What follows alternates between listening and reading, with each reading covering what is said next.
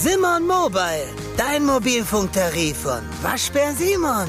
Sim, sim, sim, Simon. Gleich geht es los mit der neuesten Episode rausgehört. Vorher noch ein kurzer Hinweis. Die Freiluftsaison geht wieder los. Erlebe hochwertiges Abenteuer-Equipment zum Anfassen und Ausprobieren, dazu spannende Vorträge, Workshops und entspannte Abende in den coolsten Outdoor-Locations deutschlandweit, auch in deiner Nähe. Check jetzt alle Termine auf globetrotter.de slash Freiluft und komm kostenlos vorbei. Rausgehört runterkommen, einfach nur durchlaufen. Irgendwie musst du wieder runterkommen. Und als wir dann wirklich im Ziel waren, also da, wo wir auch gestartet sind, hatte ich erstmal wie so ein Taubheitsgefühl. Ich war wirklich wie auf Droge, weil ich die letzten 20 Kilometer einfach nicht mehr ich selbst war. Und das war auch ein Erlebnis, was ich bis zu dem Zeitpunkt äh, noch nicht hatte. Wenn sie die Alpen erobert, tut sie das nicht auf Wanderschuhen oder Skiern, sondern mit Trailrunning-Schuhen. Man könnte auch sagen, sie rennt, wo andere mühsam klettern. Und das auch noch um die Wette bei den größten Wettkämpfen in dieser spannenden Sportart. Ida Sophie Hegemann hat es von der Straßen- und Bahnläuferin zu einer der besten Trailläuferinnen Deutschlands gebracht und das mit Anfang 20. Ich möchte von ihr wissen, wie sie sich fit macht fürs ganz große Auflaufen in den Alpen, auf der Zugspitze oder dem Mont Blanc warum es für die Architekturstudentin gar nicht hoch genug gehen kann und wie sie auch nach Stunden im Gelände noch hoch konzentriert bleibt auf Strecken, wo ein Fehltritt auch mal schwere Folgen haben kann. Ich bin Joris, Reisereporter bei Globetrotter und treffe in diesem Podcast beeindruckende Menschen, die das Abenteuer in der Natur suchen, die eine ganz besondere Geschichte haben, von denen wir lernen können und die Lust aufs Reisen machen, auf das Draußen erleben. Nur mal fürs Protokoll, du hast keine Höhenangst, oder? Mm, nein, eigentlich nicht. Also zumindest nicht, wenn ich laufe. Also ja, wenn ich irgendwie wandern bin oder mit Freunden unterwegs bin, dann bin ich ehrlich gesagt ängstlicher, als wenn ich laufe. Wenn ich einfach schnell drüber laufe, dann denke ich nicht so viel nach, wie steil oder tief es ist. Das ist ja auch spannend, okay. Ja, du, ich habe so viele Fragen zu deinem Hobby. Es ist ja fast dein Job mittlerweile. Wie es dazu kam und was du schon alles in den Bergen so erlebt hast bei den vielen großen Wettkämpfen. Cool auf jeden Fall, dass du Zeit hast für diesen Podcast. Ja, total gern. Ich freue mich sehr über die Einladung. Rausgehört. Trailrunning, darum geht's also heute. Und ich muss ehrlich sagen, das ist mir bisher auch nur am Rand begegnet. Einfach gesagt ist ja, du rennst dort, wo andere wandern. Ja, genau. Also ähm, man würde, glaube ich, sagen, Trailrunning ist alles, was abseits der Straße ist. Aber also ich vor allem ähm, mache es am liebsten in den Bergen, in den Alpen ähm, und meistens auf Trails und Stiegen, die ja sonst oft für Wanderer oder von Wanderern genutzt werden. Da frage ich mich natürlich als erstes, wenn, wenn du anderen Wanderern begegnest, wie gucken die dich an oder dir hinterher? Hast du das mal überprüft? Weil du läufst ja an denen vorbei mit einem Affenzahn, während die da so mühsam langkraxeln wahrscheinlich. Also eigentlich finde ich das immer richtig schön, weil in den Bergen grüßen sich immer alle. Und ja, und die meisten Wanderer äh, klatschen oder feuern an oder sind einfach total nett. Ganz oft ist es auch so, gerade wenn es ältere Wanderer sind, dass sie sagen, oh Mädchen, stark, dass du hier hochgelaufen bist und ich bin gerade erst losgelaufen oder so. Also das ist ganz niedlich, aber natürlich auch toll. Also was Schönes. Und ich glaube, auch wenn jemand dich ansprechen oder Fragen stellen will, anhalten tust du dann nicht, oder? Da bist du dann voll in deinem Tunnel und willst Vollgas geben. Mm, also manchmal passiert es schon, dass ich gefragt werde, wo man am besten oder am schnellsten zu der und der Alm kommt oder so, dann halte ich schon an und äh, versuche zu helfen. Und joggst dann so ein bisschen weiter? Nein, ich kann auch, ich kann auch ganz gut stehen, tatsächlich. Äh, nein, also ich laufe schon am liebsten, aber wenn, also ich finde es jetzt nicht so schlimm, kurz die Uhr zu stoppen und zu helfen und dann weiterzulaufen. Ach, okay, das machst du aber schon, dann die Uhr stoppen, damit das nicht deine Zeit kaputt macht am Ende. Ja, also äh, vor einem Jahr hätte ich noch gesagt nein, aber jetzt muss ich zugegebenermaßen sagen, dass ich die Uhr stoppe. Ich sehe das immer so an der Ampel, wenn da Jogger dann stehen müssen, weil rot grad ist, dass sie also von einem Bein aufs andere hüpfen oder eben tatsächlich auf der Uhr Stopp drücken. Das ist durchaus verbreitet, ne? Ja, aber zu den Läufern gehöre ich absolut nicht. Also ich würde niemals an der Ampel auf und ab laufen oder im Stehen laufen. Ich bin eher jemand, ich würde es erstmal vermeiden, über die Ampeln laufen zu müssen. Also entweder versuche ich vorher die Straße zu queren, das darf man auch nicht so laut sagen. Oder ähm, ich versuche irgendwo lang zu laufen, wo ich möglichst wenig Straßen queren muss. Ja, apropos Straßen, du warst ja auch schon als äh, Straßen- und Bahnläuferin erfolgreich, hast dich dann aber immer mehr in die Berge verknallt. Wie hat sich das so entwickelt, dieser Weg von der Straße in die Berge? Also ähm, ich bin über den Schulsport damals zur Bahn- und Straßenleichtathletik gekommen. Und ähm, ich hatte aber immer recht viel mit Verletzungen und Überlastungen zu tun. Ich habe schon ziemlich ähm, ja, zarte Knochen, würde ich sagen, und neige schnell dazu, irgendwo Überlastungen zu haben, sodass ich ähm, es immer schwierig hatte, total gut trainiert zu sein oder total viel trainiert zu haben. Und dann war ich kurz vor dem Wettkampf oder im Wettkampf richtig oft verletzt. Und äh, in den Bergen habe ich, oder ich bin über so eine Gästetappe 2017 beim Transalpine Run zum Traillaufen gekommen und hatte 2018 dann meine erste Trail-Saison, wenn man das so nennen kann. Ähm, da habe ich recht schnell gemerkt, dass man bei jedem Schritt wirklich anders aufkommt und dadurch halt überhaupt nicht so Überlastungsgefahren hat oder nicht so große auf jeden Fall. Und es macht mir dazu noch viel mehr Spaß. Also war es wirklich so, wie man es ja vielleicht auch aus dem Fitnessstudio kennt, so Laufband ist ja im Zweifel härter äh, vom, vom Aufkommen her, als wenn man im Wald laufen geht. Und noch schlimmer, am allerschlimmsten eigentlich ja für, für die Gelenke, für die Knochen, ja. ist ja tatsächlich der Asphalt. Ne? Das ist ja dann der Grund gewesen, auch bei dir. Ja, total. Also auf dem Laufband kann ich auch gar nicht laufen. Da bin ich mir einmal so richtig böse in Schienbeinkantensyndrom reingelaufen und seitdem vermeide ich das Laufband. Aber ähm, genauso das Gleiche, also wie du es schon sagst, auf der Straße ist es tatsächlich auch so, wenn man viel, viel schnell und intensiv auf der Straße oder auf der Bahn trainiert, neigt man viel, viel schneller zu Verletzungen oder Überlastungen oder Reizungen oder irgendwelchen Schiefstellungen und ähm, Ausweichbewegungen, als wenn man einfach auf dem Trail läuft. Was ich ja so cool bei dir finde, ähm, ist ja auch die Location, wo du trainieren darfst. Ich glaube, da sind ja auch viele Studierende neidisch, die das hören. Du bist ja nach Innsbruck gezogen für dein Architekturstudium und vor allem aber auch, um dort trainieren zu können. Ähm, wie sieht dein Alltag so aus? Also wie klappt beides parallel und vor allem ja auch so erfolgreich? Ja, also ich habe mir da ähm, meinen kleinen persönlichen Traum verwirklicht. Das stimmt tatsächlich. Ich bin sonst immer mit der Familie in die äh, Alpen gefahren, in die Urlaube oder halt zu den Rennen und habe immer im Flachen trainiert, noch in Hannover oder in Duderstadt. Und ähm, habe mich letztes Jahr dann dazu entschieden, wirklich meinen Lebensmittelpunkt zu verlagern und bin hier nach Innsbruck gezogen. Und äh, hier habe ich jetzt halt optimale Trainingsbedingungen und Innsbruck ist wunder wunderschön. Ähm, ich studiere Architektur, also ein Studium, was schon recht zeitintensiv ist. Also ähm, Gerade während Corona gibt es jetzt im Moment, würde ich sagen, nicht so einen strikten Tagesablauf, äh, sondern die Uni-Tage oder wann ich Uni habe, an welchem Tag ändert sich immer mal. Aber zum Beispiel heute, ich hatte heute Morgen eine zweistündige Klausur, dann hatte ich ähm, zwei Übungen, gerade war ich trainieren. Also es hat schon alles einen ziemlich straffen Zeitplan, aber wenn man bei allem mit Spaß dabei ist, dann kann man das auch ganz gut vereinen, finde ich. Also dein Tag ist schon von vorne bis hinten voll mit Herausforderungen, so wie das klingt. Ja, schon. Also mir ist nicht langweilig. Ja, trotzdem cool natürlich, vor allem mit diesem Panorama da in Innsbruck kann ich mir sehr gut vorstellen. Und wenn es mal stressig ist im Architekturstudium, na gut, dann schnallst du dir halt die Schuhe drunter und rennst ein bisschen in die Berge und dann ist ja dieser Stress auch schnell wieder vergessen. Oder ist es eben doch so, dass mittlerweile auch das Trailrunning für dich immer mehr auch Stress sein kann, weil du es ja dann auch professionell umsetzt und machst? Mm, nein, das ist absolut nicht so. Also für mich ist es eine große Ehre, dass ich das so professionell machen kann. Ähm, ich bin total glücklich, da Sponsoren an meiner Seite zu haben und ähm, das wirklich, also ja, wie du am Anfang gesagt hast, so ein bisschen mein Hobby zum Beruf machen zu können im Moment. Äh, also wenn ich laufe, dann ist es für mich absolut kein Zwang oder Stress oder irgendwas, was ich kurz abspulen muss, sondern das mache ich wirklich, weil es mir einfach richtig viel Spaß macht. Kannst du eigentlich noch normal wandern gehen oder müssen es immer die Laufschuhe sein? Also fühlst du dich vielleicht sogar zu langsam, wenn du normal wanderst irgendwo in den Bergen? Also ähm, erstmal würde mir dazu einfallen, dass ich vor ein paar Jahren, wenn ich mit meiner Familie, also oder wenn ich meine Familie im Wanderurlaub besucht habe, weil ich selbst nur ein paar Tage unifrei hatte, ähm, immer wenn wir dann zusammen wandern gegangen sind, ist es im großen Streit geendet, weil ähm, alle gesagt haben, ich würde immer zu schnell gehen und alle hetzen. Und mir war das überhaupt nicht bewusst. Also wirklich gar nicht, sonst hätte ich, glaube ich, auch nicht drum diskutiert. Ich habe immer gedacht, wieso gehen alle so langsam? Das kann nicht wahr sein. Also das war noch, bevor ich wirklich zum Traillaufen gekommen bin. Ähm, und meine Brüder haben mich immer Bergziege genannt, wollten mich damit natürlich auch ärgern, weil die es auch äh, ja, schon anstrengend fanden, mit mir wandern zu gehen. Aber ja, im Nachhinein hatten sie vermutlich alle recht und äh, hatten da ein paar Horrorwanderungen mit mir. Also wenn ich jetzt in die Berge gehe, dann gehe ich tatsächlich am liebsten laufen.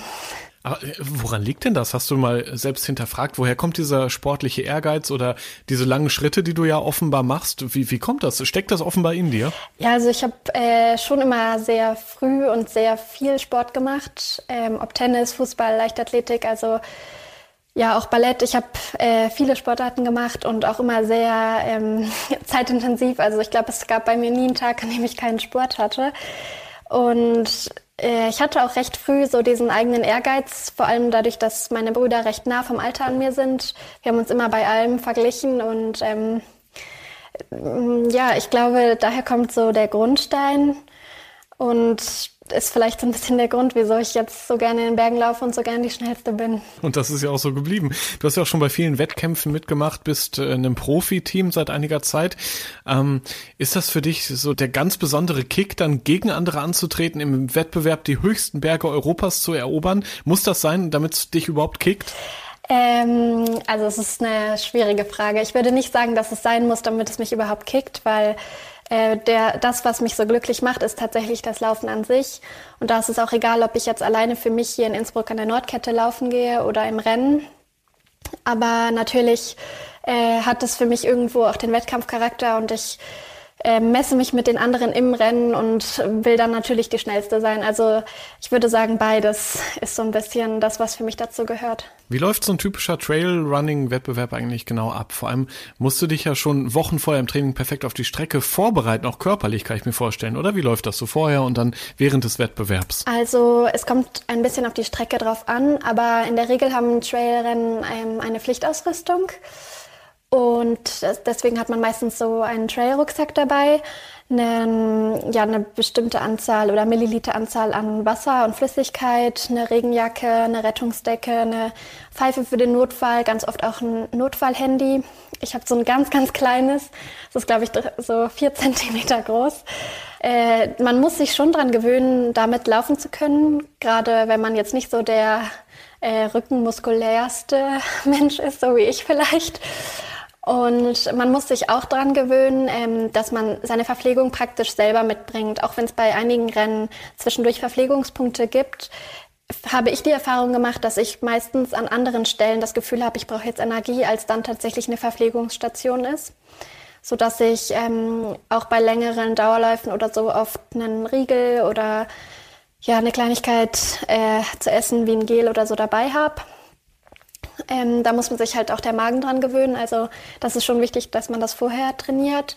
Genauso auch die Flüssigkeitsaufnahme. Also ich neige eher dazu zu vergessen, dass ich was trinken muss. Und wenn man es dann merkt, ist es oft zu spät.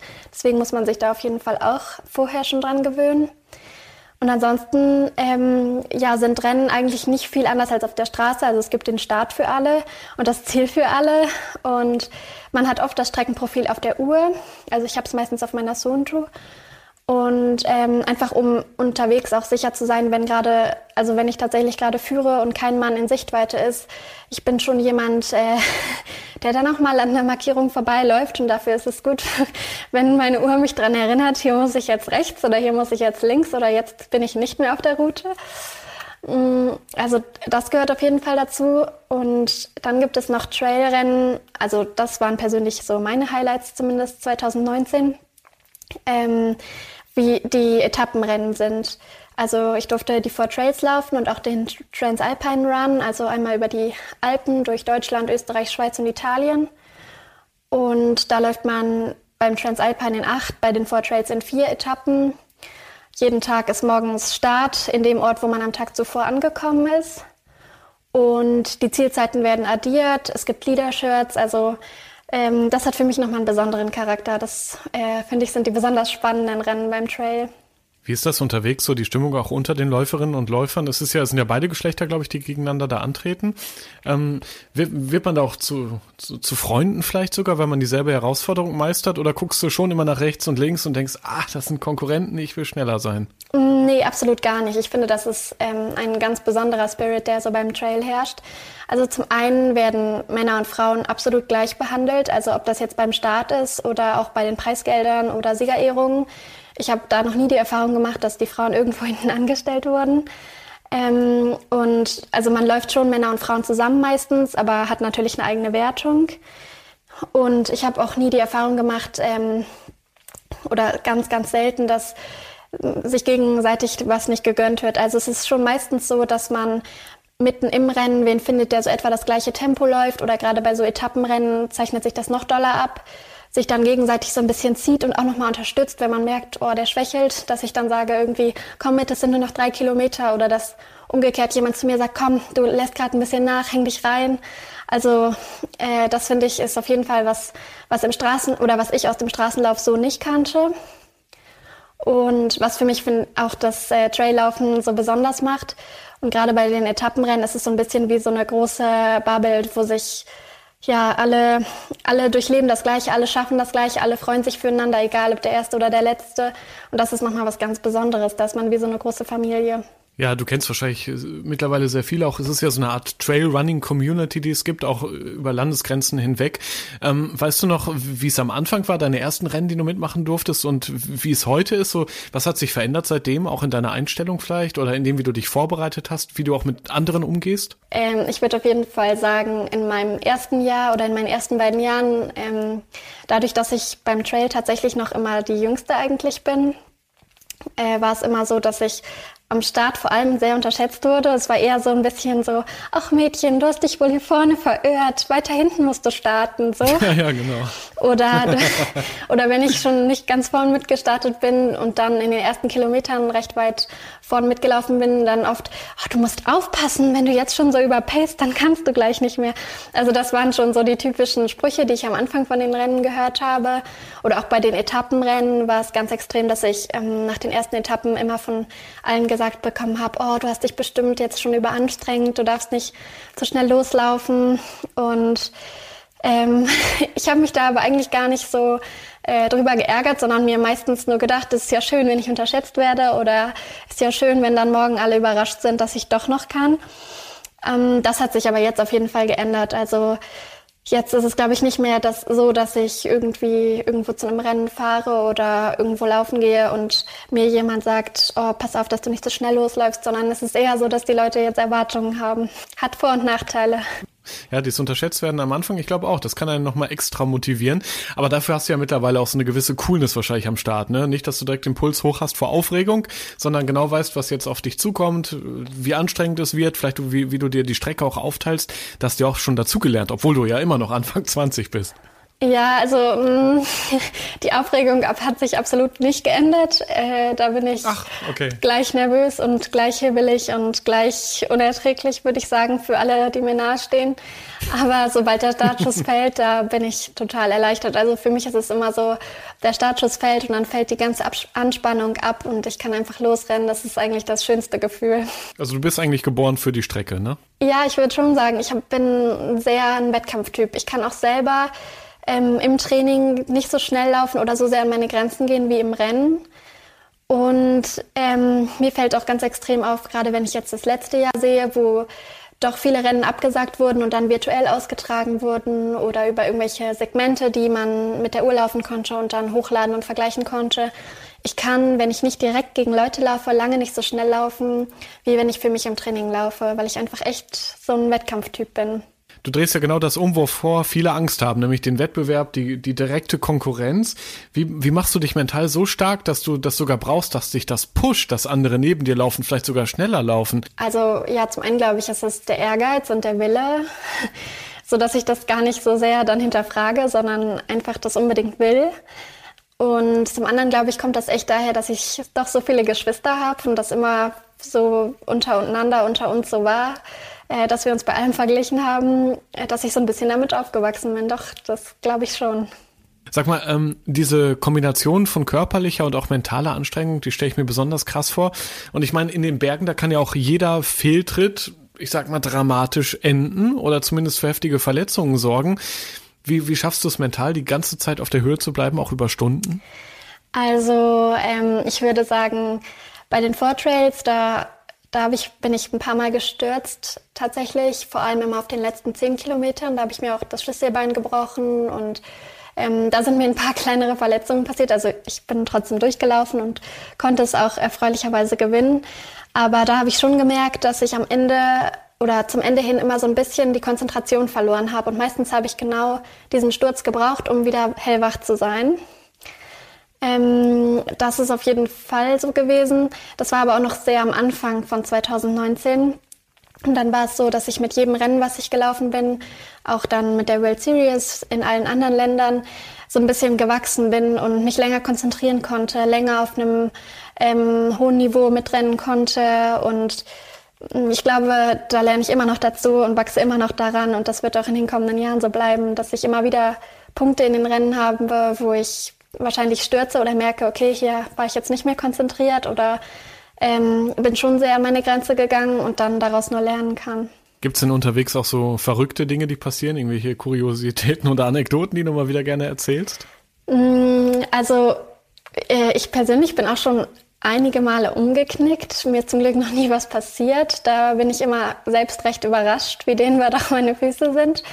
Ansonsten ist es in Rennen schon oft so, dass irgendjemand vor oder hinter einem stürzt oder auch wenn man selber stürzt. Ich es äh, bewundernswert finde, wie sehr alle drumherum dann einfach anhalten, warten, bis der wieder losläuft, warten, ob es dem gut geht. Das würde auf der Straße so auch niemand machen.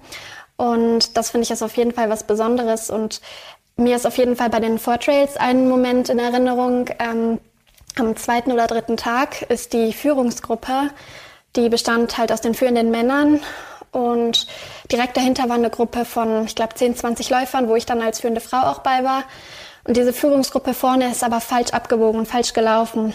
Und es sind alle, es war noch ganz am Anfang, so die ersten drei Kilometer, und es sind einfach alle stehen geblieben und haben gewunken und gerufen, bis die wieder umgedreht sind und zurückgekommen sind, anstatt einfach weiter zu rennen und zu denken, boah, heute hole ich alles auf, was ich auf die Rückstand habe. Das fand ich echt bewundernswert. Und das erzähle ich auch immer gerne, wenn ich halt gefragt werde, ob ich besondere Erinnerungen an schöne Momente aus Rennen habe.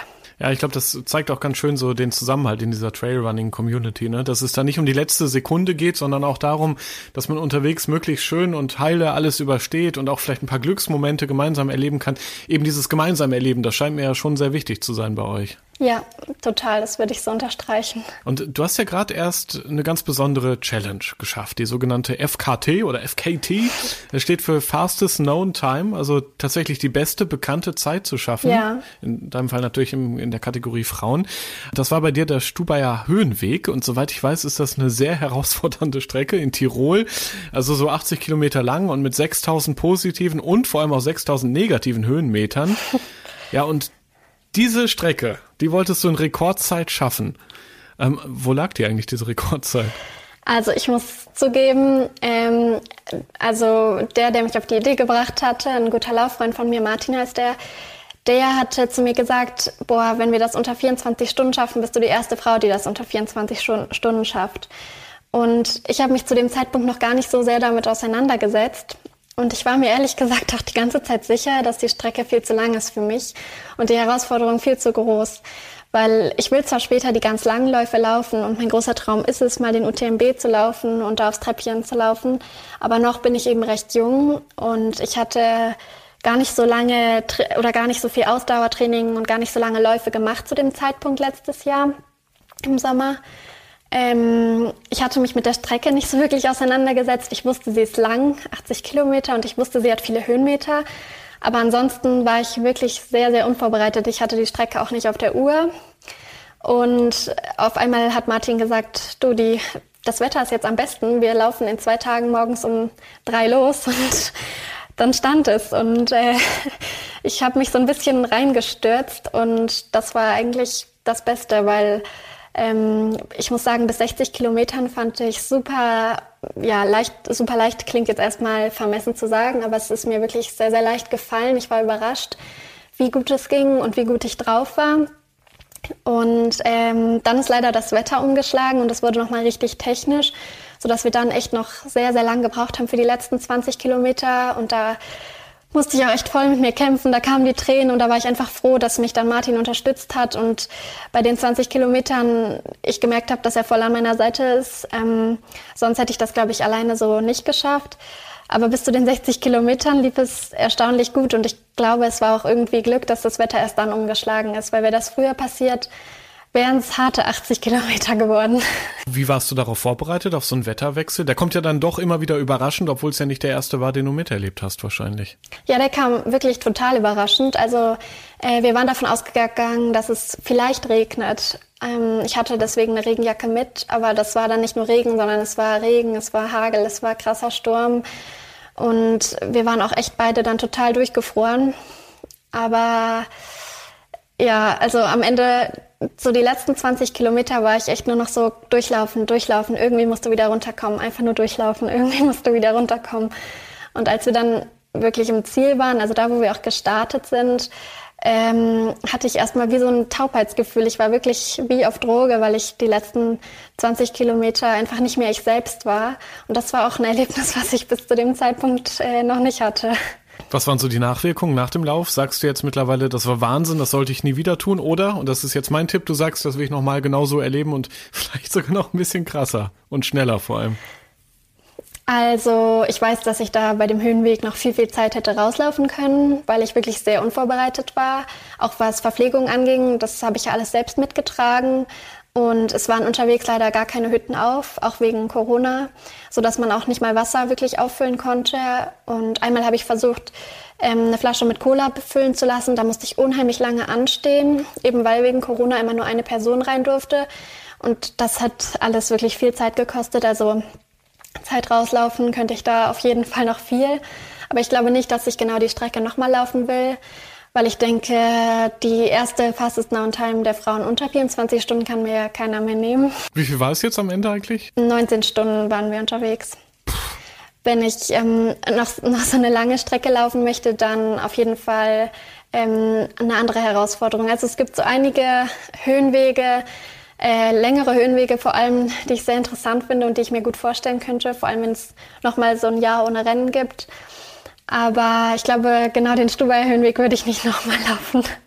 Kannst du den denn trotzdem empfehlen? Ich sag mal für vielleicht Wanderer. Also ja. wie, wie, ist der so optisch? Ist schön. Ja, da, also für Wanderer würde ich ihn auf jeden Fall empfehlen. Die Hütten unterwegs waren auch total schön und das war auch eigentlich ganz lustig, weil ich hatte parallel in Tragwerkslehre eine Aufgabe, wo wir für eine Hütte, eine der Hütten unterwegs am Streckenrand, ähm, ein bestimmtes Tragwerkskonzept entwerfen sollten. Das war eine fiktive Aufgabe, aber die Hütte gibt es natürlich wirklich. Und als wir an der Hütte vorbeigelaufen sind, da war ich zum einen richtig positiv gestimmt, weil ich dachte, äh, ja, das ist die aus der Aufgabe, an der ich die letzten zwei Wochen saß und zum anderen, weil da tatsächlich gebaut wurde und äh, in dem Moment fand ich es ganz lustig. Und ich glaube, an, an sich, der ganze Höhenweg war total schön. Also die Aussichten waren wirklich total schön. Wir hatten einen Wahnsinns Sonnenaufgang. Ähm, klar, Sonnenuntergang dann keinen schönen, weil da das Wetter so schlecht war. Aber äh, ja, die Landschaft war wirklich total schön. Die Hütten unterwegs sind schön. Der ganze Höhenweg ist super. Und wenn ich den nochmal wandern könnte, das würde ich schon machen. Also da würde ich dann noch wandern. Du hast gerade gesagt, ihr seid morgens um drei, glaube ich, losgelaufen, seid dann also kurz vor Mitternacht angekommen oder ja, genau. Das kommt dann hin mit 19 Stunden. Wie ist das mit Beleuchtung? Ist es dann nicht zwischendurch auch mal richtig dunkel? Da brauchst du eine Lampe, oder? Genau, also ich äh, bin mit einer Silberlampe gelaufen, aber nur morgens, ehrlich gesagt. Ähm, und auch nur bis vor den Sonnenaufgang, weil ich ja, also wenn man sich dann dran gewöhnt, dann braucht man eigentlich keine Lampe mehr. Und abends war ich da sowieso so am Limit, dass ich äh, kaum noch wahrgenommen habe, ob es richtig dunkel ist oder ob ich noch was sehen kann. Also da bin ich dann gar nicht mal mehr mit Lampe gelaufen. Boah, unvorstellbar, dieses ständige Auf und Ab, ja auch in Höhenmetern, tatsächlich tausende Höhenmeter, die du da innerhalb eines Tages bezwungen hast. Das ist ja auch ja. bestimmt so ein Wechselbad der Gefühle. War es wirklich so die ersten 60 Kilometer top Dauergrinsen und dann am Ende Frust und Heulen oder gab es auch äh, vorher schon dieses Auf und Ab? Das kennen ja viele Läufer. Also die ersten 60 Kilometer war es echt, ich habe es nur genossen, ich fand alles toll. ähm, ich war begeistert, dass es mir so gut ging. Ich hatte echt Spaß. Ich habe auch bei 60 Kilometern noch eine Sprachnachricht geschickt. Und da habe ich noch gesagt, dass es mir so, ja, dass es mir so leicht fällt und ähm, dass ich so überrascht bin.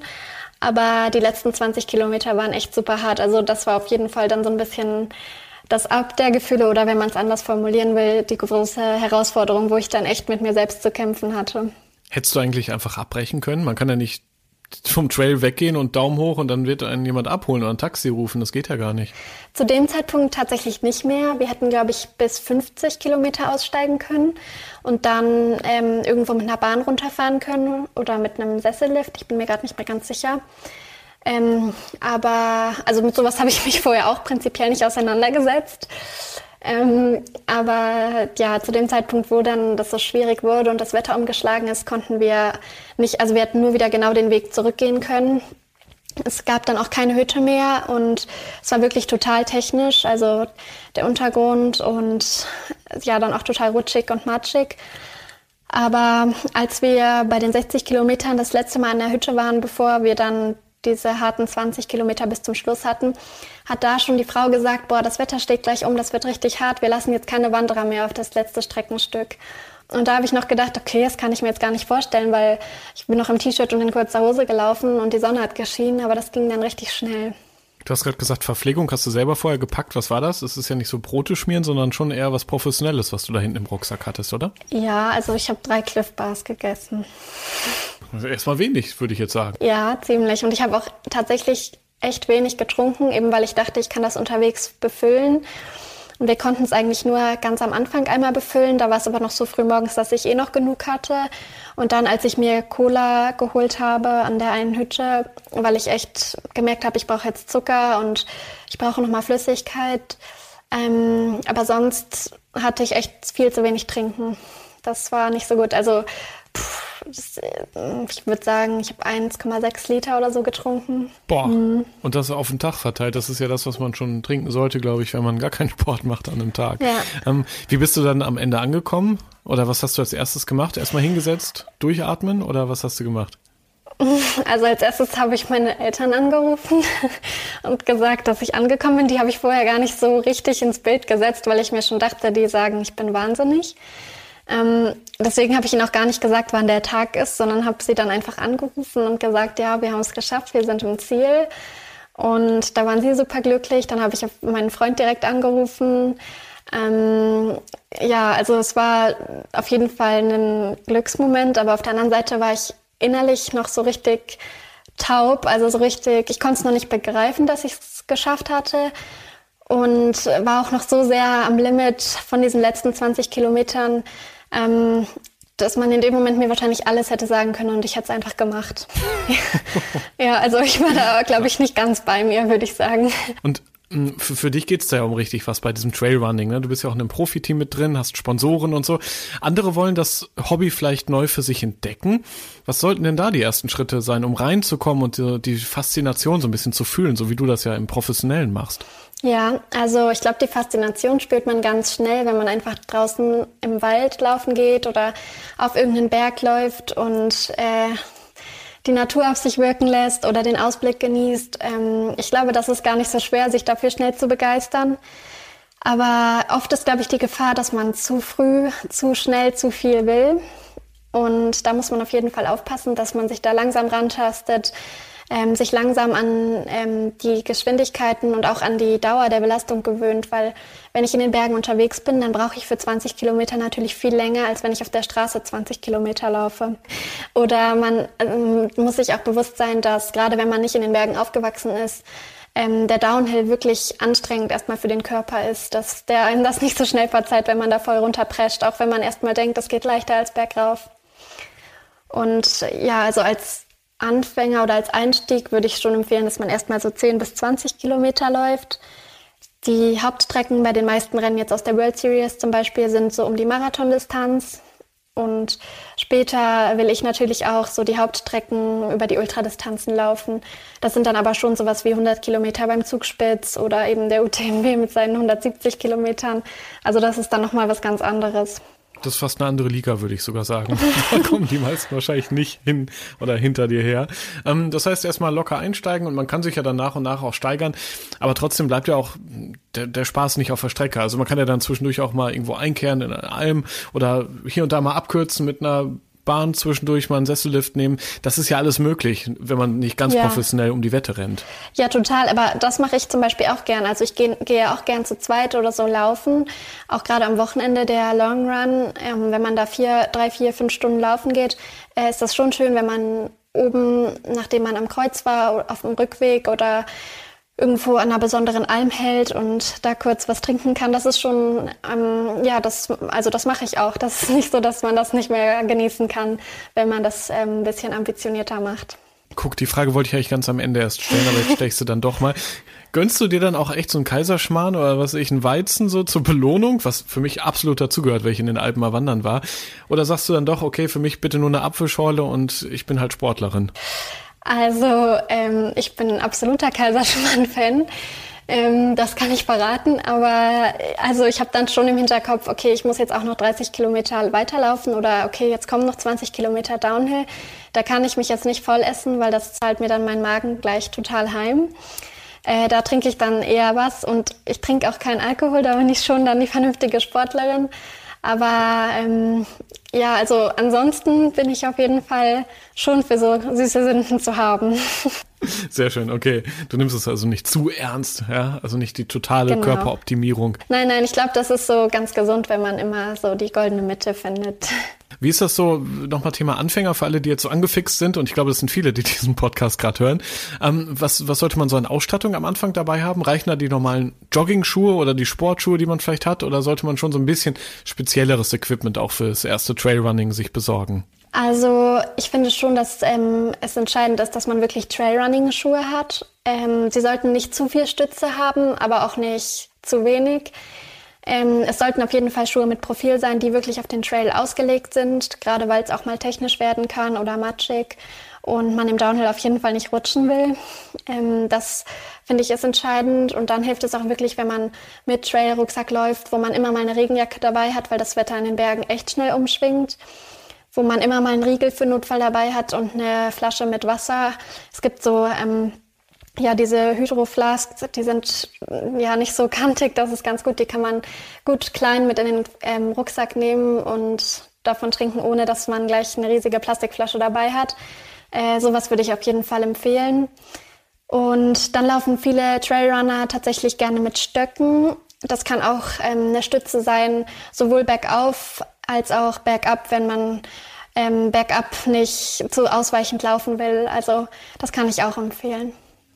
Jetzt bist du ja auch schon viel rumgekommen bei Trailrunning ähm, und besonders verzaubert hatte ich der Mont Blanc. Lass uns mal so, so ein paar Hotspots besprechen, wo du schon warst. Was ist an diesem Berg so cool? Was, was ist an der Aussicht auch so besonders?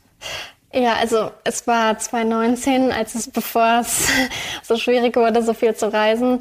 Ich habe ein Rennjahr gehabt mit vielen, vielen World Series Rennen und Etappenrennen und bin viel und gut rumgekommen, war an vielen Orten, an denen ich vorher noch nie war.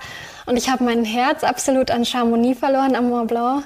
Ähm, ich weiß nicht, der Ort hatte für mich ganz viel Charme, war so ein malerisches, Örtchen dann die Wahnsinnsaussicht auf diese immensen Berge und ähm, ja, also das hat mich, der Ort hat mich getroffen und ist für mich auf jeden Fall ein Sehnsuchtsort, wo ich unbedingt dieses Jahr wieder hin möchte. Ich möchte unbedingt den Mont Blanc Marathon wieder laufen. Ähm, ich möchte unbedingt wieder nach Chamonix. Also das kann ich jedem empfehlen. Es ist wirklich, wirklich wunderschön. Hast du da vielleicht durch Zufall quasi im Vorbeilaufen auch einen Ort entdeckt, wo du mal leben möchtest, eventuell? Also jetzt im vergangenen Jahr war ich recht viel in Südtirol unterwegs zum Laufen, einfach weil ja eben auch keine Rennen stattgefunden haben und da habe ich mich schon in die eine oder andere Hütte verliebt. Ähm, gerade wenn man keine Menschen unterwegs trifft und die Natur so unberührt aussieht und alles wirklich so in wunderschöner Einsamkeit ist und man, soweit das Auge reicht, nur laufen kann, ähm, da könnte ich hin auswandern und den Rest seines Lebens verbringen, auf jeden Fall. Ja, Schweiz ist ja auch, glaube ich, sehr schön immer wieder für dich. Der Fischer Gletscher zum Beispiel oder Barhorn. Wie, wie machst du das immer da, diese versteckten Gipfel, die es ja so besonders machen zu finden, die, die besonderen Aussichten irgendwie zu entdecken? Also das war auch, ähm, ich bin mit zwei anderen Trailläuferinnen ähm, die ich auch über das internationale Salomon-Team kennengelernt habe. Letztes Jahr im Sommer ein bisschen, also wir haben uns gegenseitig besucht. Wir haben am Anfang des Jahres gesagt, wenn es keine Rennen gibt, wo wir gegeneinander laufen, dann lass uns doch treffen und zusammenlaufen. Und ähm, dann hat mich erst eine Schwedin hier in Innsbruck besucht und ich habe ihr ein bisschen meine Home Trails gezeigt und dann sind wir zusammen in die Schweiz gefahren. Und ähm, ja, da sind wir zum Barhorn gelaufen zum Beispiel, was auch, ja, das war wirklich ein cooler Lauf, weil ähm, für mich war das Terrain richtig impulsiv und richtig, ich war begeistert. Ähm, die ganzen Gletscher rundherum, so habe ich den, also so, dass ich wirklich von ganz unten bis ganz oben alleine raufgelaufen bin, kannte ich das auch nicht, nicht und war ja beeindruckt von der Landschaft und ähm, ich würde sagen, da hatte ich auf jeden Fall den Vorteil, dass ich äh, die beiden Läuferinnen kannte und die mir so ihre liebsten Orte oder ihre liebsten Laufstrecken gezeigt haben. Und sowas ist natürlich was Besonderes. Machst du dann unterwegs auch mal ein Selfie oder postest du irgendwo was bei Instagram? Weil ich meine, da, da lernst du ja Orte kennen oder siehst Panoramen, die einen quasi ja, das Handy zücken lassen, sofort als, als normaler Mensch, sage ich mal, der dort lang wandert. Also ich bin eher gut darin, äh, andere Leute zu fragen, ob sie ein Foto machen, als Selfies zu machen. ich bin nicht so die Selfie-Queen. Ähm, und sonst bin ich auch ganz gut in Selbstauslöserfotos, aber Selfie-Queen bin ich definitiv nicht. Nein, ähm, ich finde schon, dass das Orte sind, die man sich natürlich im Herzen vor allem in Erinnerung behält, aber wo man sich auch darüber freut, wenn man dann, so wie jetzt im Moment, wenn man eben zu Hause ist und nicht verreisen kann, wenn man sich Fotos anschauen kann, wo man schon überall an tollen Orten war. Das sind halt Orte, die für immer in Erinnerung bleiben und wenn man dann nochmal ein Bild hat, dann ist es nochmal schöner. Meinst du eigentlich, du kriegst mehr von der Natur mit, weil du schneller weiterkommst und deswegen mehr Strecke machst und theoretisch ja auch mehr sehen kannst oder kriegst du eher weniger mit, weil du oft auch im Tunnel bist bei deinen Läufen? Ich würde äh, definitiv eher Ersteres sagen, weil ich bin so ein Mensch, ich habe, ähm, ich beobachte sehr, sehr gerne, vor allem alles um mich rum und ähm, orientiere mich auch tatsächlich am liebsten äh, an der Natur oder an Wegen oder an besonderen Gebäuden, Häusern oder Hütten, die mir ins Auge stechen. Und deswegen ist es bei mir auf jeden Fall so, dass wenn ich laufen war, ich danach um tausend Eindrücke reicher bin und ich meistens die ganze Zeit begeistert erzähle, selbst wenn ich die Strecke schon dreimal abgelaufen bin. ähm, da bin ich auf jeden Fall eher der Mensch, der ein Auge für alles hat und dem jede kleine Veränderung auffällt, als jemand, der im Tunnel ist beim Laufen. Magst du uns auch deine Lieblingshütte nochmal vorstellen? Also ich habe eine Lieblingsspitze hier in Innsbruck, das ist die Gleirisch-Spitze. Ich weiß immer nicht so genau, wie man sie ausspricht, aber ich glaube, so ist richtig, weil da bin ich fast immer alleine, wenn ich hochlaufe. Und sonst habe ich mich im Pustertal in Südtirol in zwei Hütten verliebt. Also ich glaube, da war jetzt auch viel Inspiration einfach auch dabei für, für manche, die neu einsteigen wollen, vielleicht auch welche, die wandern wollen, ja, ja. und auch mal gucken wollen, wo du schon lang gelaufen bist. Das ist ja auch ganz schön, also einen Weg vielleicht mal zu gehen und sich dann vorzustellen, okay, da ist die Ida Sophie mal lang gesprintet oder lang gejoggt in einem krassen Tempo. Ähm, vielleicht am Ende noch die Frage nach deinen Herausforderungen. Du hast schon sehr, sehr viel geschafft und erlebt, aber trotzdem immer wieder neue Herausforderungen, die du dir stellst. Und ich habe gelesen, du willst noch mal den Golden Trail World Serial laufen. Ja. Ähm, was ist für dich so besonders an dieser Challenge? Also ich hoffe, dass die dieses Jahr stattfindet und möchte die dann auf jeden Fall laufen, weil ähm, die Golden Trail World Series verbindet ähm, wunderschöne Orte oder ja, also Trailrennen, die im Trailsport besonders groß sind und die besten Trailläufer der Welt miteinander. Gleichzeitig hat es für mich so ein Stück den persönlichen Charakter. Also man kennt sich unter den Läufern einfach inzwischen richtig gut fühlt sich eher wie, ja, als wenn man Familie und Freunde trifft, als wie wenn man auf Konkurrenten trifft.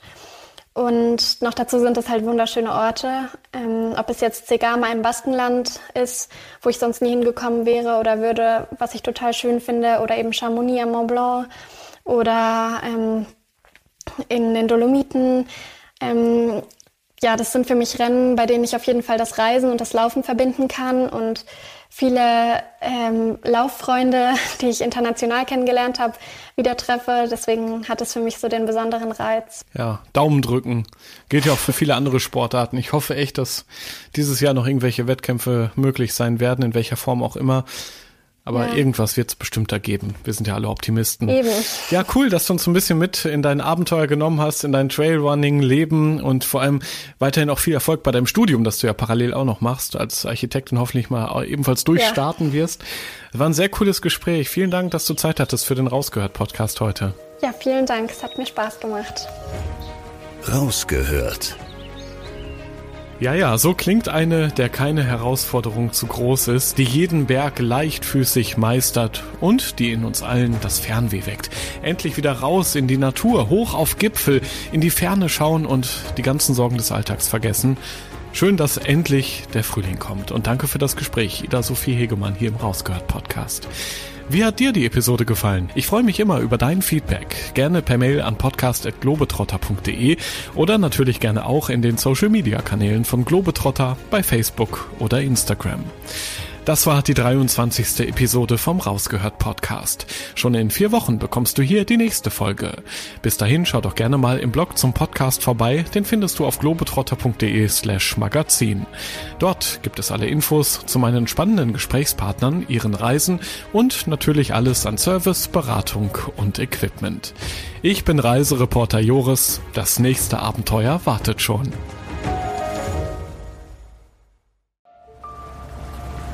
Erinnerst du dich an deine Lieblingsreise? Jetzt gibt es einen Podcast voller Lieblingsreisen. Erlebe mit uns spannende Outdoor-Expeditionen und schnür den Backpacker für abenteuerliche Regennächte auf der Isomatte. Wie der Nebel dampfend aufsteigt über dem Wasser. Ein richtig schöner Ort, um wach zu werden. Lieblingsreisen. Bier gibt's, sehr gut. Und Brezen sehe ich da zum Beispiel auch. Mhm. Cheers. Dein neuer Reisepodcast. Man muss einfach runterfahren, man muss Denken ausschalten und Fühlen einschalten. Ja, jetzt schwebe ich geradezu. Also, ich fühle mich echt wie neugeboren. Super, super toll. Mit uns erlebst du Mikroabenteuer und die weite Welt. So. Wow.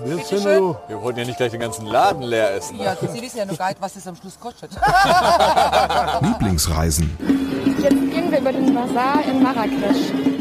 Jetzt entdecken, abonnieren und mitreisen. Lieblingsreisen gibt es überall für dich, wo es Podcasts gibt. Kommst du mit?